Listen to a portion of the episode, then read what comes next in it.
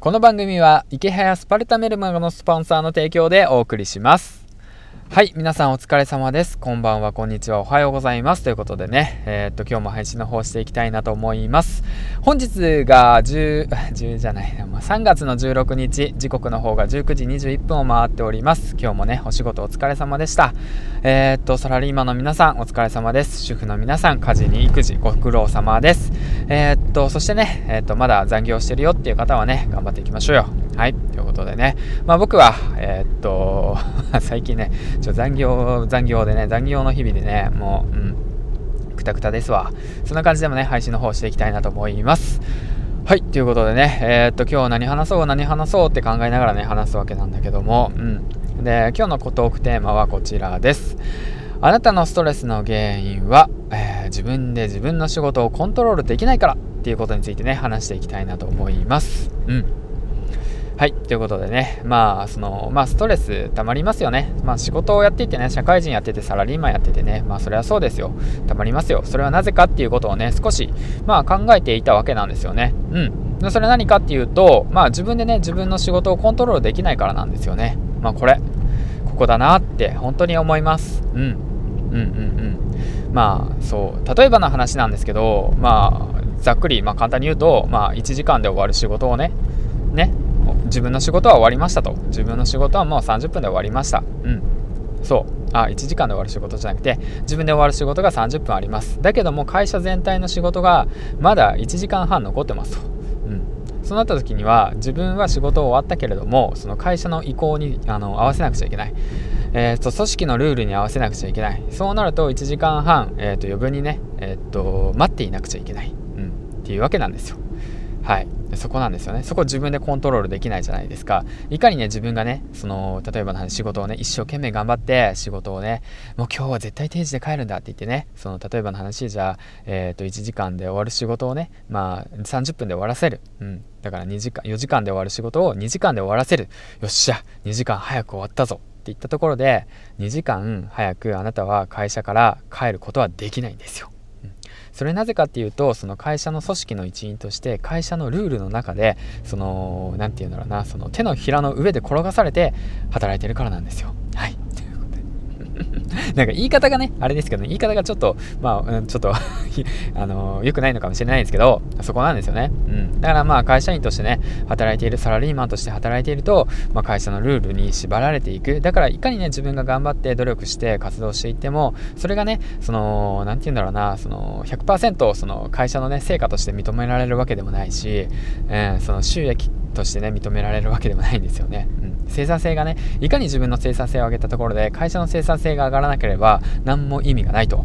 いかにね、自分がね、頑張って仕事を終わらせたところで、残りのね、チームのメンバーが仕事が終わっていなかったりだとか、まあ残業していきたいだとか、お金が、時間より残業してお金稼ぎたいんだわとかね、まあそういった意向、うん、そういったね、昔のね、会社のスタイルだと、そっちに合わせていいかなければならないっていうね、そういう暗黙の了解があるわけさ。暗黙のルールがあるわけさ。そういったものにね、縛られていって、で、まあ、そのストレスが溜まるんだよね。うん。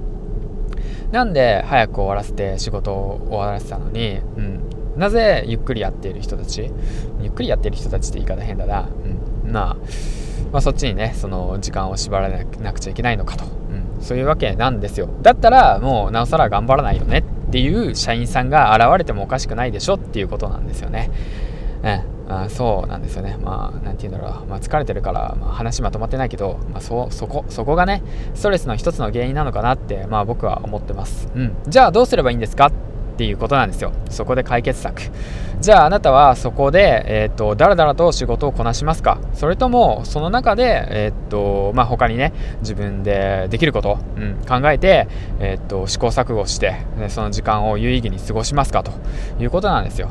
だから例えばの話僕がやってることっていうのは、えーと、A4 のメモにね、えー、常に A4 のメモを僕は持参してるんですよね。そしたらそのちょっとした隙間時間ちょっとした待ってる時間とかもあるんですよね。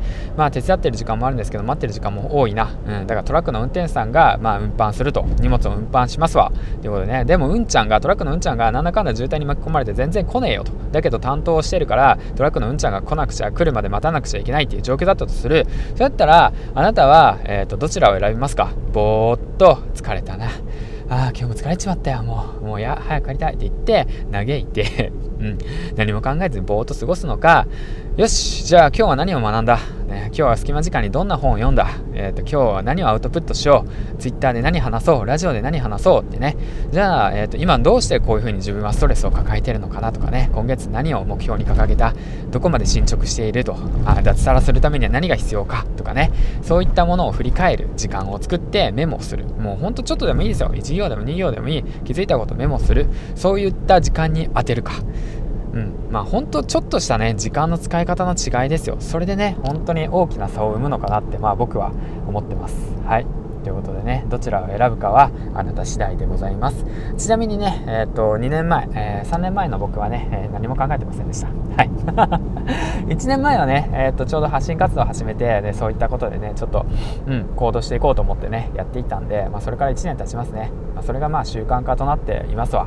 はい。ということでえー、と話していったわけです。はい、まあそんな感じで隙間時間でね、えー、と1本配信しようと思って配信していきました。ということでね、今日もご苦労様、お疲れ様、本当に君はよく頑張った。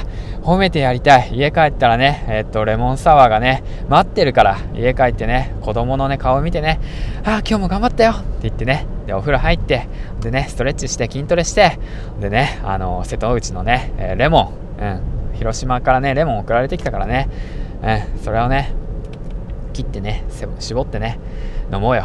で今日も一日お疲れ様でしたって一回言えてねえ 言えてねえ。全然言ってねえ。はい。ということでね言えてないけどね今日も頑張った。お疲れ。また明日からね朝早く起きて。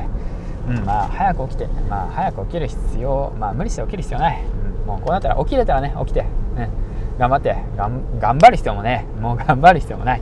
もう自分がそれをね本当にやりたいなって思うんだったらやればいいから。うん。うん、そんな無理せずね焦らずね人生80年、うん、たかが1年2年でね劇的に人生は変わらんから環境は変わらんから長い目でね見てねコツコツ淡々とね進んでいこうよ。じゃあお疲れ。バイバイ。銀ちゃんでした。また明日。